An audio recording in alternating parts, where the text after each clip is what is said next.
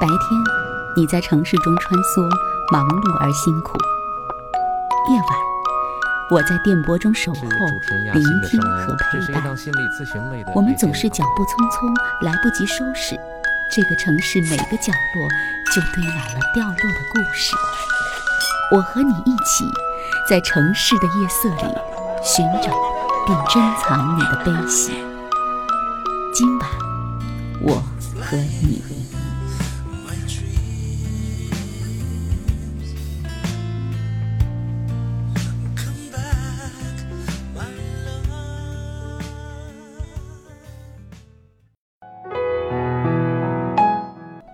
晚上好，调频一百点六中波幺幺二五五，武汉经济广播，每天晚上二十二点到二十三点。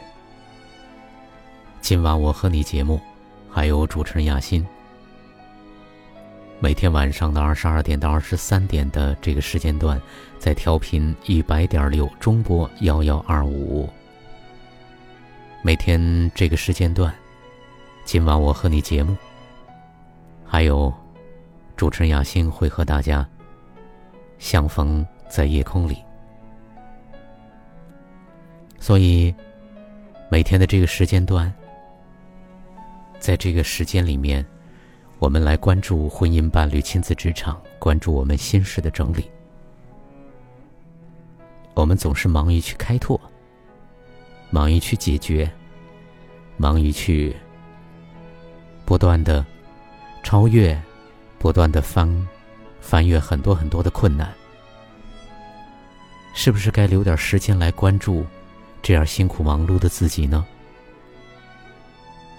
多关注一下自己内在心事的整理，多关注于我们自己内在的内心的一个建设。也许对于节奏越来越快的我们来说。其实反而是最最重要的事情之一呢。可是这样最重要的事情，往往可能排在了后面。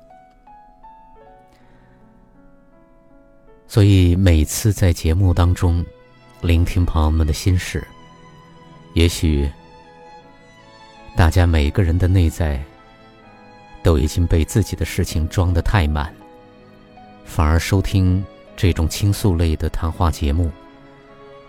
呃，真正的来，来聆听，来陪伴，反而我们并不太有空间去做这样的事情。经常想，我们的这个杯子，是不是每天都储满了水，连一点点别人的东西都没有办法装进去呢？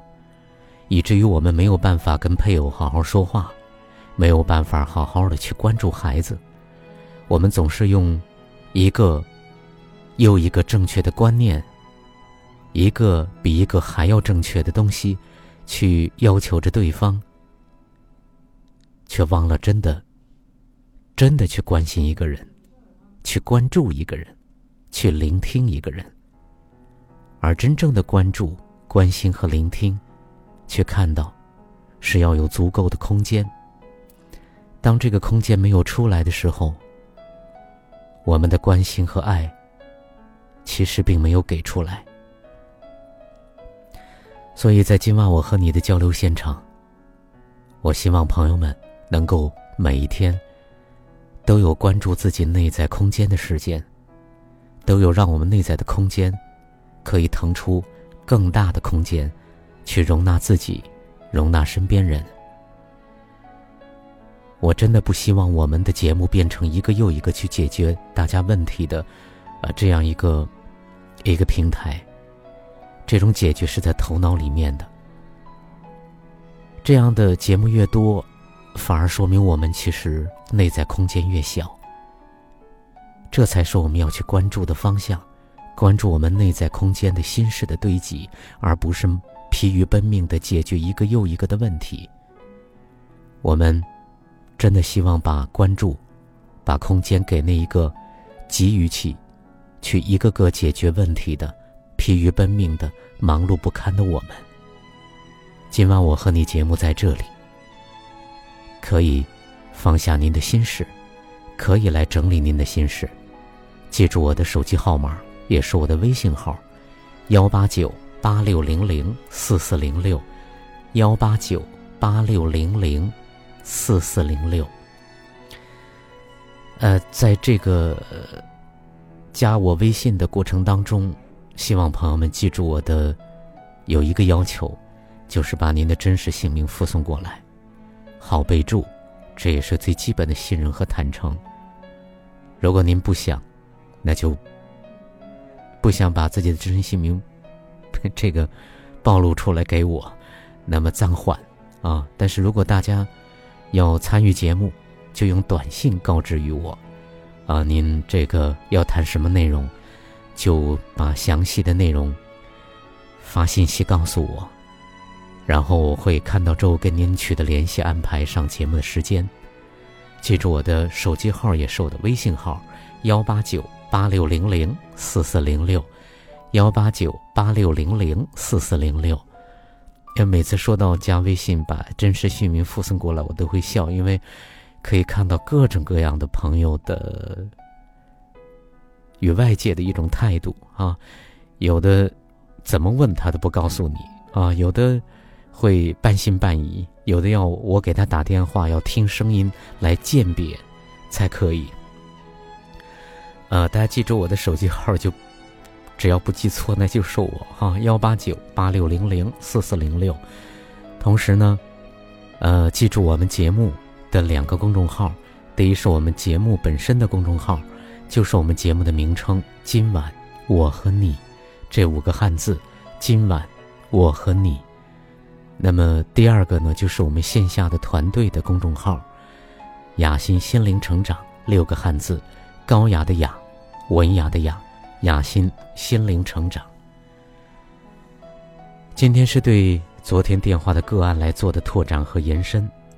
要非常感谢，感谢如烟，啊，感谢，呃，张艳华，感谢陈文娟，感谢娟子，还有露露，嗯，你们总是不断的在找好的文章送过来，每一次文章真的让我非常难选，因为质量都很不错，呃，因为每一次文章呢最多也就是四篇左右，呃，所以呢有好多的文章都只能留着，然后。更合适的时候再把它送出来，呃，选中了的是更适合可能参与者的当时的情况，而没有选中的并不是不好，而是留着下一回可能更适合的时候再用。呃，所以今天呢破个例，五篇文章，因为之前呢是五四篇哈，呃，所以我们来听一听吧。我经常说，其实大家如果坚持听今晚我和你节目。我相信一定是非常大的收获，至少在文章的这个环节里面拓展哈。首先是刚才说到像如烟呐、娟子啊、露露啊，还有艳华他们，不断的在挑选文章过来。他们挑选一遍之后呢，我再要挑选一遍，基本上是经过了两到三道的程序才能够给大家的，所以文章的质量是非常有保证的。而这些文章呢，又都是我们挑选出为大家大家的亲密关系有帮助的，不管是婚姻、伴侣、亲子，还是职场，啊，还是我们内在关系，都是非常有帮助的。来听第一篇文章：接纳自己，苦难也是最好的老师。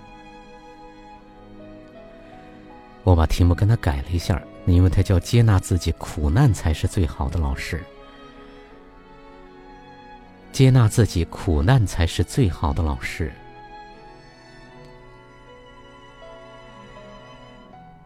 苦难也是人生最好的老师。当我们受过了伤痛、挫折和烦恼，就会从中寻求各种方法接纳、抚慰、治愈这些生命中不完美的时刻。这就是我们获得心灵成长、拥有更强大内心的时候。每个人在受伤之初都是无助的，没有头绪的。遇到困境，谁都要伪装、退缩和逃跑。我们可能会跟亲友求助，喝酒发泄，寻找书籍，或者干脆祈求神佛保佑。但不断的逃避伤害本身，会令我们离疗愈渐行渐远。很多人在心灵成长的过程中，都会发现，从他人那里学到的应对痛苦的方法，经常不奏效，有时候，甚至还有反效果。我们也经历过很多需要正确方法才能完成的事情。如果我们用错误的方法去做，做几十次，结果都是一样糟糕。大部分的人从小到大常常被教育要压抑自己的情绪，要做一个有城府的人，凡事要忍要容，做人就应该这样等等。女孩子被教育不可以发脾气，要顺从；男孩子则被教育不许哭，不许软弱。结果就是每个人长大了都不知道该怎么处理自己的情绪。到底该做一个什么样的人？真实的自己该摆在何处？甚至很多人认为自己不该有情绪，有情绪就是糟糕的。这些情绪像一股暗流一样被深深压抑进我们的内心，时刻啃噬着我们的心。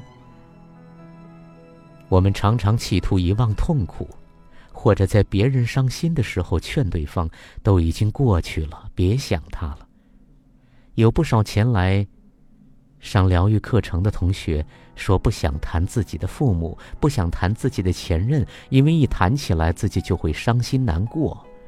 他们现在仅仅是想解决自己认为的情绪问题，抑郁症、拖延症、静不下心来、与伴侣关系不好等事情。可随着疗愈的慢慢进行，他们自己也会慢慢的意识到。所谓的过去了，都是自我欺骗。那些没有经过疗愈的伤口，仍然藏在自己的意识之中，通过影响他们对当下的认知和对未来的期望，影响着他们的整个生活。平时我们几乎绝大部分的人在面对困难时，不知道该如何自处，很自然的就逃到了幻想、工作、酒精、游戏中。我们的大脑用各种事情占据着我们的精力，好让我们没有空隙去理会痛苦。总有一天，我们会意识到，真正摆脱困境的唯一方法，就是堂堂正正的直面自己的脆弱，直面自己的阴暗面，从痛苦里找到自己内在的力量，从困境中成长起来。原因就在于。他们经历的痛苦，给予他们众多的历练和成长。一个人受过的挫折越多，阴暗面越多，当转化与疗愈开始发生，他就越会成为更加优秀和成熟的人。他们的心灵经历过阴阳转化的巨大洗礼，他们拥有温柔、开放、沉静的心灵，获得了接纳生活中一切喜怒哀乐的能力。并找到属于自己特殊的生命意义。许多人都以为心灵成长的终点就是要变成宇宙第一铁石心肠、坚不可摧，但事实却恰恰相反。一个心灵成熟的人是真实的、内外一致的。他会勇敢地表现和表达自己所有面相，包括坚强与脆弱、快乐和哀伤。他会向其他人敞开自己的心，不会因为伤害而将自己封闭。他会很容易感受到快乐，也对他人的痛苦充满了同理心，并能以接纳、温柔的姿态对待自己和他人。心灵成长的前路漫漫，这样的一个你，也许就在不远的地方等着你。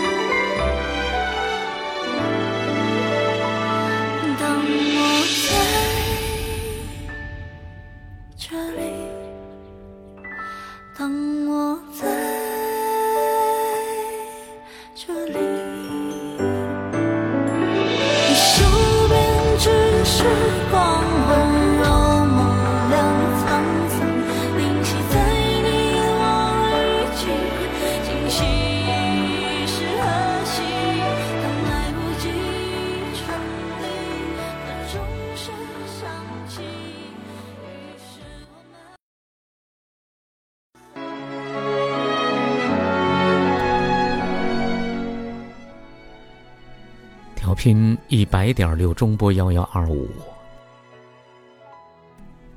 每天晚上二十二点到二十三点，今晚我和你节目，还有主持人雅欣。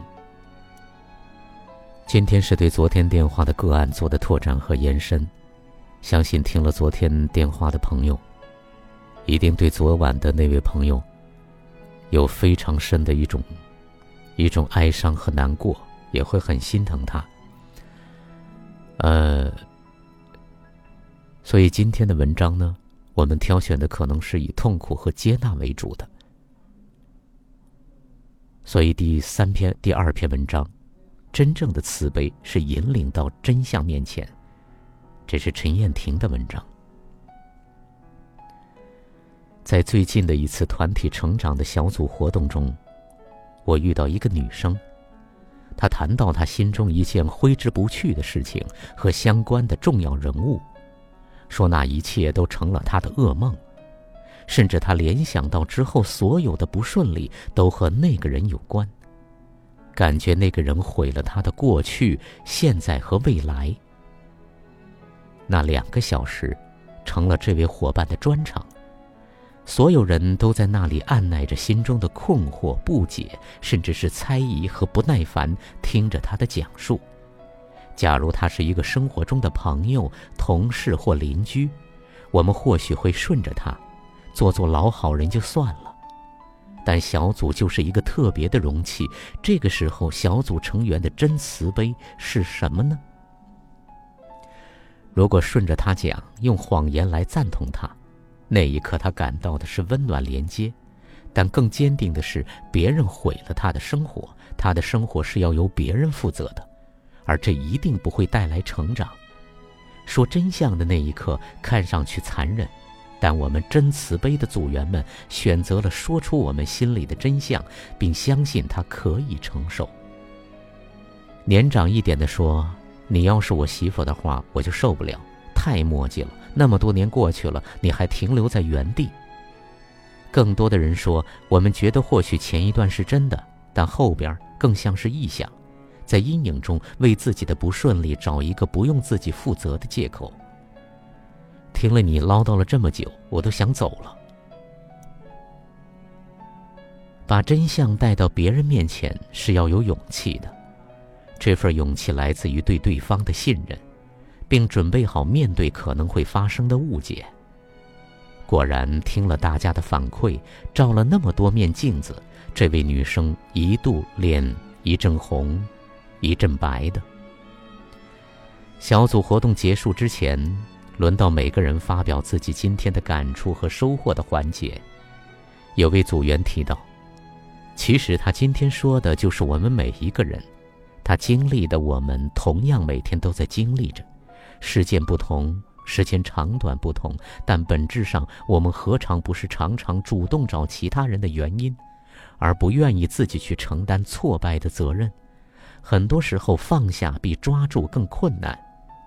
听着大家在不同的程度、角度上谈论自己所得的收获，女生的脸舒展开来，她体会到了我们之前对她的经历所发表的看法都不是责难，而是善意。体会到我们想把他领到真相中去，并让他在其中获得自由。他真的感觉到了，告别时微笑着主动和大家拥抱。在一周后的团体活动小组上，我再次见到了这位女生。她感谢大家之前的直言不讳，那些对她猛烈撞击的话，令她的重担放下来百分之八十。这样的结果真是太棒了。阿玛斯说：“说出真相，才是慈悲真正的作用。慈悲的作用并不是减轻痛苦，是要我们认清真相。大部分情况下，真相让人感到痛苦和恐惧。”而慈悲则使我们有能力去承受那份痛苦和恐惧，帮助我们不断的追寻真相，而真相终究会消除掉痛苦。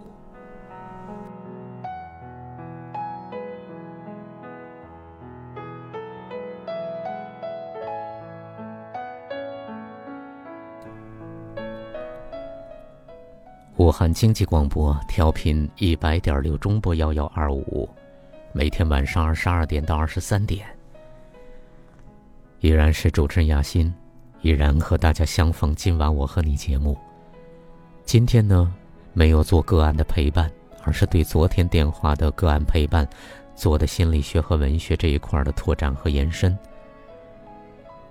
刚才的第一篇文章，其中有一句话。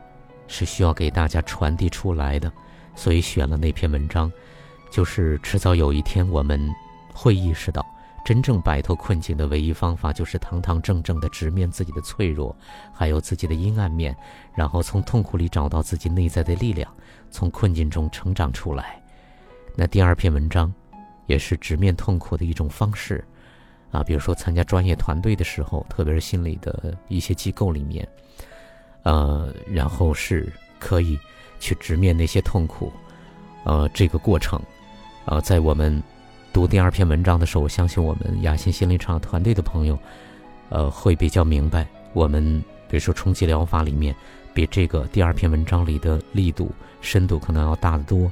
那我们在这里面会释放很多的情绪，啊，然后呢，去慢慢的导引到真相那里去。然后再去跟自己内在的自己去相逢，而这一切呢，我们就要对痛苦有一种接纳的态度。所以第三篇文章是盖德的，为什么要接纳？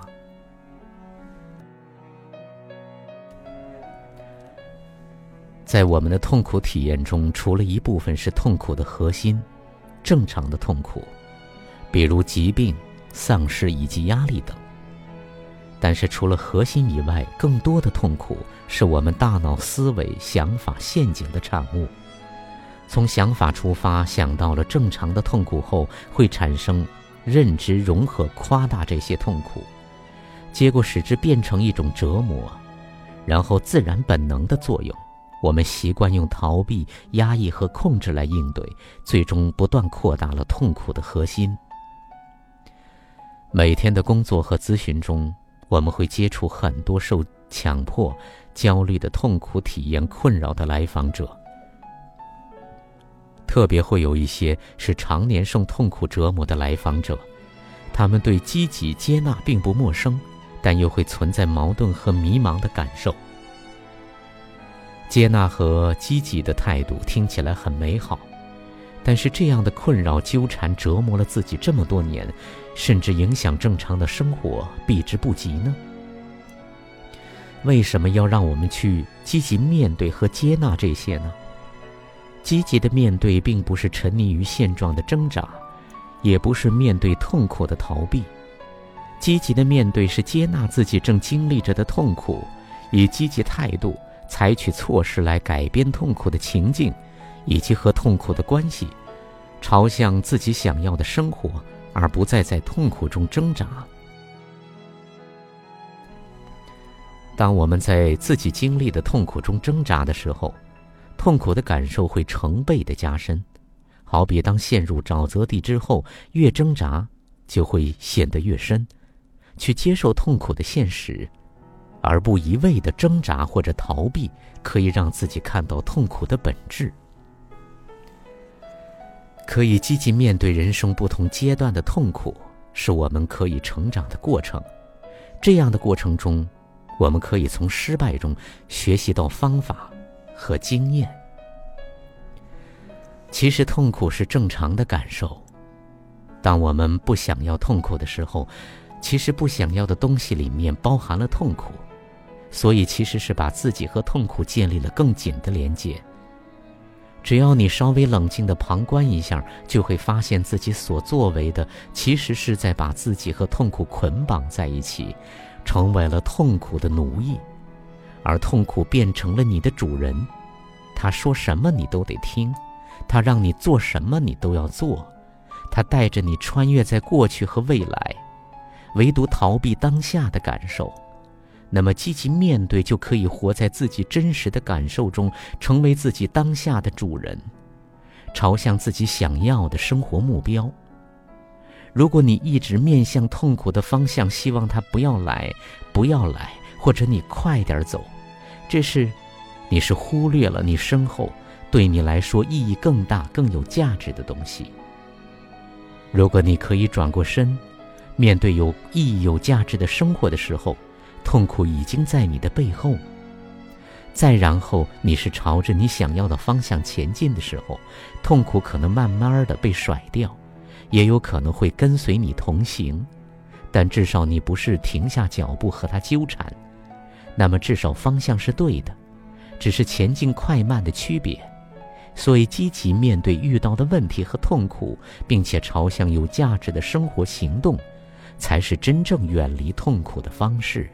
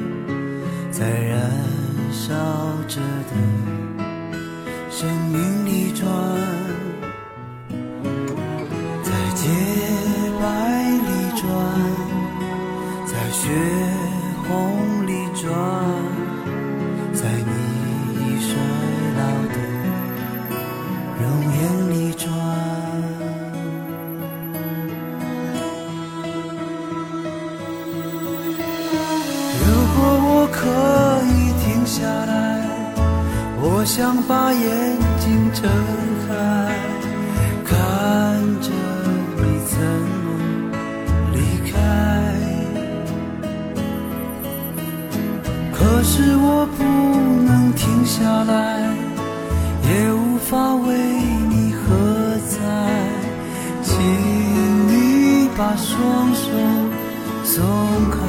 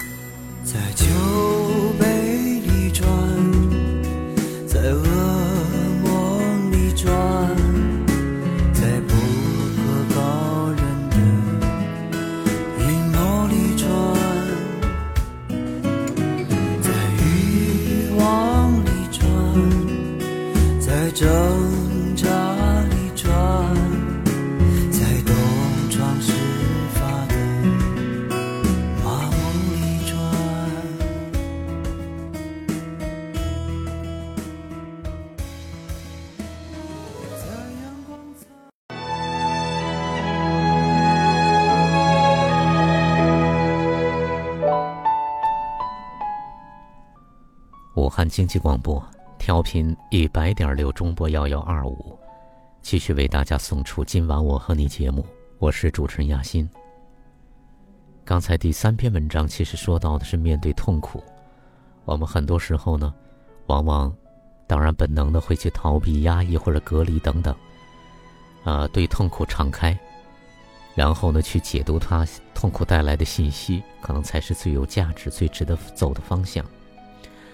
来听第四篇文章，这也是我为昨天的朋友写的一篇文章，当做礼物来送给昨天的朋友参与节目的，以及所有在生命当中有苦，该如何去接纳这个苦而写的一篇文章。对生命中所有的苦，说是。无论是做节目，还是当老师处理个案。当一个个生命在安全的能量场中打开的时候，就真的会越来越多的看到一个存在。有很多人的生命活得真的好苦，苦是大量存在的。比如昨晚的参与者，原生家庭重男轻女，父母打骂，小学阶段从没吃过早饭，饿着肚子上完小学。哪怕是老鼠屎的饭菜，可是脱离了家庭的初中三年，竟然是自己生命中最快乐的时光。成绩突飞猛进，考上了重点高中，可是因为家里不给钱，只好辍学。自己在外打工赚钱，一年多后重新回到校园，考上了大学。在大学里，别的孩子只负责读书，可是自己不仅要读好书，还要赚学费。大学也是自己赚钱交学费养自己。结婚之后，丈夫不疼不说，动不动就家暴。昨晚的节目也是让我很难过，也很哀伤。那么小就要承担很多同年龄的孩子不能承担的，也不该承担的，可是就会发生，就会出现，你又能奈我何呢？痛苦。过着痛，活着苦。苦真的是人生况味之一。无论我们怎样粉饰太平，苦是一个存在。我们没办法去谴责他的妈妈，因为很显然，他的妈妈也是重男轻女思想下的受害者。可是，母亲能指责自己的父母吗？显然也于事无补了。我们也没办法去谴责他的父亲不能一碗水端平，也没办法去指责父亲不支持孩子读书。在那样的原生家庭和原始的家族里，假如一切重来，昨晚参与者的人生路还会那样的重演，所以父母那里根本就没有出口的。苦的存在是无法拒绝和推翻的。面对苦做出的反应，继而出现的选择形成的固定模式，是非常重要的分水岭。很明显，我们无权去指责昨晚的参与者应当怎样，应该怎样去给他指点迷津。甚至我在陪伴他的时候，我都难以说出类似“一切的发生都是用来帮助我们”这样的话。当我们处在那样的家庭，重新走一遍他的路，我敢说，很多人可能比他还要难过和悲伤，还要愤怒，和以以受害者身份活一辈子，控诉一辈子。可是昨晚的参与者，他对母亲的困哭诉和失望之余，依然说他还是要感谢妈妈，在他遇到车祸后，妈妈带着。对她的不满和不耐烦、不情愿，选择来帮她带孩子。她对丈夫的家暴是那么的无力，对丈夫不知体贴、不跟孩子在一起、不和自己一起经营家庭是那么的无奈和绝望。可是她还在说丈夫的压力真的也很大。这是一个对外界非常失望，同时对于别人的好并没有眼瞎否认的生命。我们有多少人可以做到他这样呢？扪心自问，恐怕无人可以说我如果是他，一定会强过他的。我唯一能对他说的是，对泡在苦海里面长大的生命说的，就是我会带着很深的难过和哀伤说，对生命中所有的到来，说是吧。因为我做节目主持人，还是在团带团队当老师。看来看去，走来走去，发现臣服于所有的不如意，臣服于生活中的苦，是最老实、最本分、最不走样的接纳。它会带来内心的安静，因为我好希望他起码能得到得到平静。至于幸福和快乐，还不是他他当前之所需。对生命中所有的一切说是，意味着我们真的接受一切。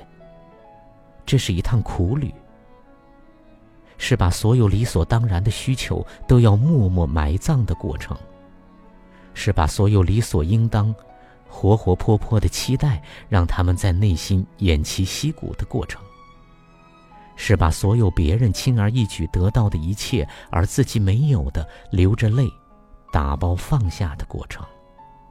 这是让自己最难过的事情，所以让我很是心疼昨晚的参与者。可是我必须，而且希望他能看到这篇文章的时候，跟着我念出下面的文字。别的小孩每天吃着香喷喷的早餐去上学，可是我就是没有。哪怕我想的发疯，可是我真的没有。从小学一年级到六年级。我都没有吃早饭，我是饿着肚子去上学。哥哥有早餐的费用，可是我，妈妈真的没有给过。我至少知道，我受此对待的一个原因就是重男轻女。可是重男轻女的思想对于我来说实在是太沉重，我对于他的存在实在是一点办法都没有。更让我没有办法的是，他在我妈妈那里。根深蒂固，在我爸爸那里是理所当然。我接受吧，因为我也无法去重新换一个妈妈，也无法去换一个爸爸。那个看到切菜切掉一块皮的女儿无动于衷的妈妈，就是我的妈妈，不是别人的，就是我的妈妈。那个不包扎手就让我洗衣服的妈妈，就是我的妈妈。不是别人的，就是我的妈妈。那个给早餐费给哥哥不给我的妈妈，就是我的妈妈，不是别人的妈妈。真的就是我的妈妈。那个不支持我读书的妈妈，就是我的妈妈，不是别人的。那个我遇到车祸也带着唠叨来帮我的妈妈，就是我的妈妈，不是别人。真的就是我的妈妈，我为你这样的妈妈无数次感到遗憾啊，可哀伤。这个我并不否认。我甚至不得不说，我跟同龄人相比，我很倒霉，就成了你们的女儿。我很多次幻想，你能对我好点儿，该是多么幸福的事情。不是要多好，只是要跟平常的父母一样就行。早餐可以吃。上学可以有保障，手指破了替我包扎一下，或者你不替我包扎，你教我怎么包扎都行。可是这些真的没办法实现，你就是那样的妈妈，无法换，也不能换，你就是那样的，我接受，连同我的悲伤一起接受，你就是我的母亲，连同我的难过一起接受，你就是我的母亲。而不是用我的难受来否认你是我的妈妈，用我的哀伤来抗拒你这个妈妈。我接受你就只是这样的妈妈，连同我的痛苦、愤怒、哀伤和眼泪一起来接受。我臣服这个事实。我可能在相当长时间还会不停的反抗，不去看到这个事实。但是终究我要要在臣服的路上。现在我明白了，那只是我在表达我的痛苦、难过和哀伤。我原来在抗拒您的时候，只是在表达我小小生命所遇到的这些东东西对我来说是痛苦的。现在我可以对我自己说，我这一路走来是很哀伤、很痛苦的，这个也是存在的。可是您就是我的妈妈，这个也是存在，这是两个事实，我都接受，我都臣服，我都看到，我都双手向朝上去接受，带着泪，带着痛，去接受这份苦。也接受你是我的妈妈这两个事实，就是这样清晰却不可更改的，出现在我的生命里面。我看到，我接受，我臣服。臣服就是这样看到如是，如同上面的文字，那些事情的确发生了，痛苦是真实的，遗憾是在的，难过也是在的。哀伤是在的，期待也是在的，那是红尘生命最自然、最本然的需求和情绪，不去否认。那些所有的情绪都是存在的，我们承认他们是在那里，同时也承认妈妈就是那样的妈妈，她不可能更好一点，也不可能更坏一点。就是那样如是的存在，既不是我们想象的妈妈，也不是我们对抗打压的妈妈，就是如是的存在。我们不需要像有些灵性的文字那样假装成一个神性的存在去粉饰太平说话，更不是包装头脑说出无比美好灵性的话语，因为即使是生命本源那里，也绝不会脱离红尘生命而超脱，一定是紧紧连接红尘的生命而存在。生命本源反而因为真实的痛苦而生发出更多的慈悲和爱的。臣服和接纳的关键，就在于停下头脑的过度的运作，回到一切如是的那个呈现。头脑依然会运作，但是不过度运作。比如我切菜把手切了，真的很疼痛，可是妈妈依然让我洗衣服，泡在水里的手是那么的疼痛，我却看到这个疼痛的自己，不敢不做的自己。那么，生命依然有感受和情绪，会生发出慈悲和心疼，可是并不过度运作去要求妈妈能够心疼我，因为那妈妈那里并没有，没有就是没有。这个存在大于头脑所有的运作，包括正常的期待和需要，它们可以存在，但是我要和真实如是这个存在在一起。其实，当我们过滤那些过度的思考，或者有能力停下头脑的过度运转，就这样对所有的呈现说是的时候，我的体验是还会看到生命中老公的辛苦付出，看到爸妈的不易，我们的内在就会越来越多的完整，甚至会有越来越多真正的拥有，也会有越来越多的感恩和安宁。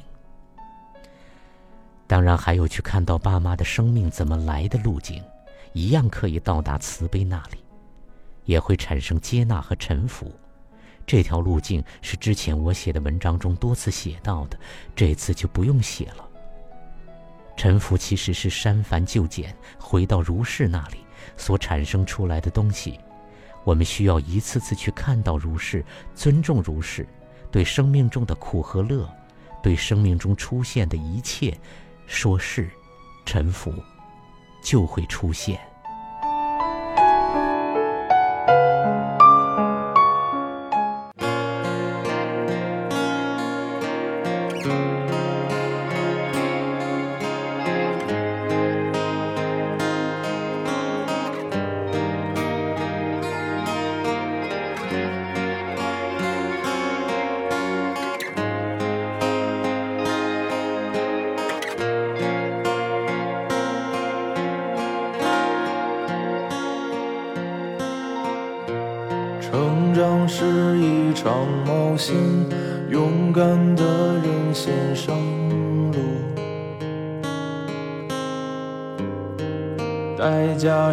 错过风景。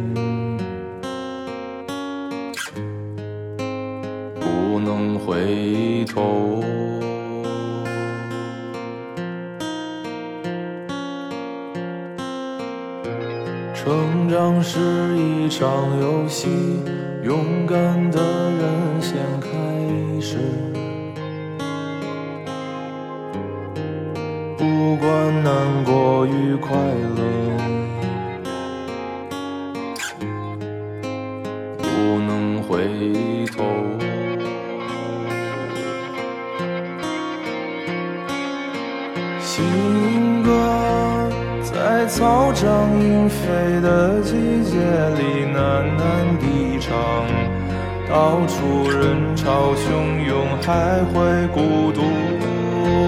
怎么在灯火阑珊处，竟然会觉得荒芜？从前轻狂绕过时光。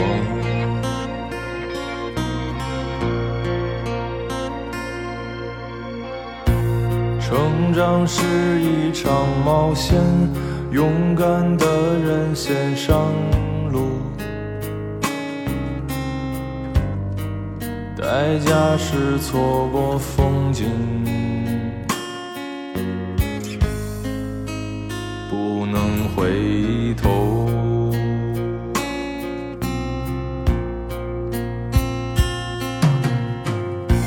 成长是一一场游戏，勇敢的人先开始。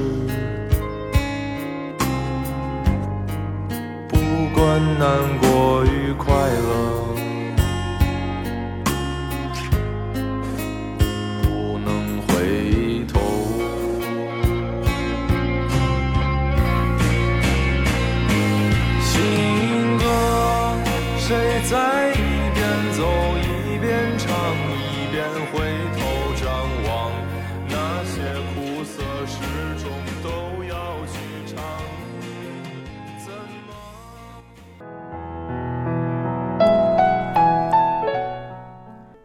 汉经济广播调频一百点六中波幺幺二五，每天晚上二十二点到二十三点，今晚我和你节目，依然是主持人雅欣的声音和大家在夜空里的互相的陪伴。今天是对昨天电话的个案来做的拓展和延伸。今天选了五篇文章，第五篇亲子关系的三个系统法则，这是海林格老先生的文字。来听一听吧。父母和孩子之间的爱，像其他关系中的爱一样，要受到连接、付出和接受和适当分工的限制。和其他方面的爱不同的是，只有在付出和接受保持在不平衡的状态下，父母和孩子之间的爱才能获得成功。在父母和孩子之间，和爱相关的第一个系统法则就是。父母付出，孩子接受。不管父母是什么人，也不管他们曾经做过什么事情，孩子从父母那里接受的最有价值的东西，就是生命的机会。孩子从父母那里接受生命，接受他们为自己的父母，父母对他们来说是别无选择的。对于父母所给生命的方方面面，孩子不能够额外的要求、挑剔或者拒绝，而父母以父母的身份对他们的孩子提供生命时，也不可能附加或克扣任何的东西。父母和孩子之间第一次付出和接受，跟人们日常之间赠送和接受礼品是不同的。当孩子从父母那里接受生命的时候，所接受的只不过是父母先前从上一代那里接受来的东西。从某种意义上来说，孩子是自己父母的父母，也就是自己的祖父母。当孩子按父母现实状况接受父母时，也就是当孩子珍惜父母给予自己的生命时，爱才能取得成功。孩子们在成长过程中需要的一切东西，可以由其他人来提供，但是他们的生命只能由父母提供。在家庭系统排列工作坊中，一个商人告诉大家，他的母亲为了过不受期盼的生活，把他送给了别人。他在养父母家里长大成人，直到他二十岁时，父母亲才第一次来看他。他参加工作坊的时候已经四十多岁了，只见过妈妈三四次。第二天，他想起妈妈住的地方离工作坊不远，到了晚上就去看了看她。回到工作坊时，他讲述了如何到母亲的家里，并对母亲说：“母亲，很高兴你生了我。”老妇人笑了，她的心尝到了平静的滋味。当父母被他们的孩子接受时，当他们看到闪现在孩子眼里的光芒时，当他们听到“很高兴你生了我”这样令人愉悦的话语时，都会得到深深的满足。当孩子像上面的男人那样接受现实中的父母时，自己才能够获得平静。父母除了给了孩子生命之外，也给孩子们提供了其他的东西。他们照顾孩子，提供给孩子的既有利因素，也有不利因素；既有好的机会，也有坏的机会。在和父母的关系中，孩子要面对付出和接受之间巨大的失衡。就算想去平衡它，也是无能为力。付出和接受之间不可调和的失衡，是孩子们必须面对的第二个爱的法则。年幼的孩子所感受到的和亲生父母连接的爱，在面对父母的具体行为时是很盲目的。孩子的表现让人觉得爱不允许有差异，好像只有相似才能把他们连接在一起。而不同的则必然要分开和失去。他们用行动证明自己的心灵深处的信念，只有同样的才能连接在一起。这种无意识的假设会引起孩子们本能的冲动，就是要像父母亲一样，只有这样才能和自己的父母连接在一起。在年幼的孩子中最容易见到这种情况，他们毫不隐瞒地模仿自己的父母。但是孩子们这种爱的特征，在他们长大成人的时候，会继续在他们的内心生活里运作，继续在家庭关系中扮演一个重要的角色。这种发自爱的行动会让孩子跟随着父母受苦，虽然这常常是无意识的，但是由于不断的重复父母的不幸，从而使这种不幸一直延续了下去。父母和孩子之间的爱要服从家庭里的层阶。就是要求他们一直保持着不平等，父母付出，孩子接受，因而爱的第三条规则就是：当孩子是孩子，父母是父母时，也就是说，当家庭内根据时间和功能而确定的层阶受到尊重的时候，爱才是完整的，是最完美的。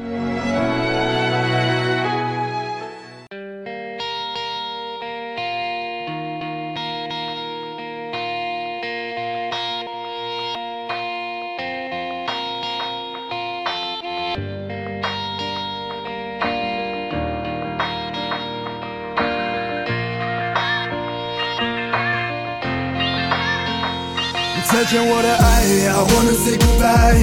再见我的过去，I want a new life。再见我的眼泪，跌倒和失败。再见那个年少轻狂的时代。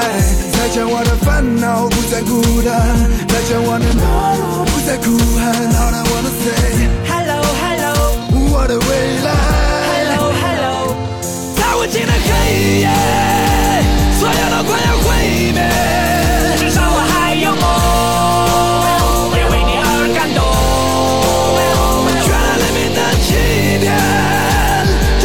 心里面，只要我还有梦，就会看到彩虹，我的天空。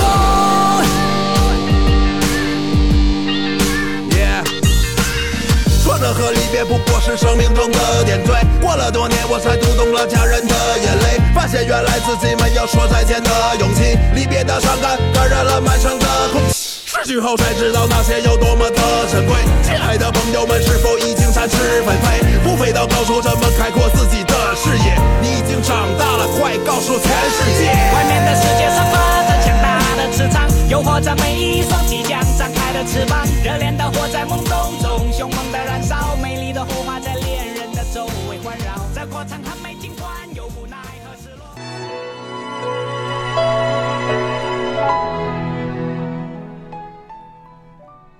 好的，今天的节目到了尾声阶段了。随着海林格老先生的这些营养，但愿能汩汩的流向您内在的心田，给这些夜空里还没有入睡的、正在收听今晚我和你节目的朋友们。主持人雅欣在武汉，感谢您的收听与陪伴。这里依然是武汉经济广播，接下来是另外的精彩内容，不要离开。每晚十点，武汉经济广播，请在这里安坐，脱下一身繁重的奔波。今晚我和你，给你我最专业的心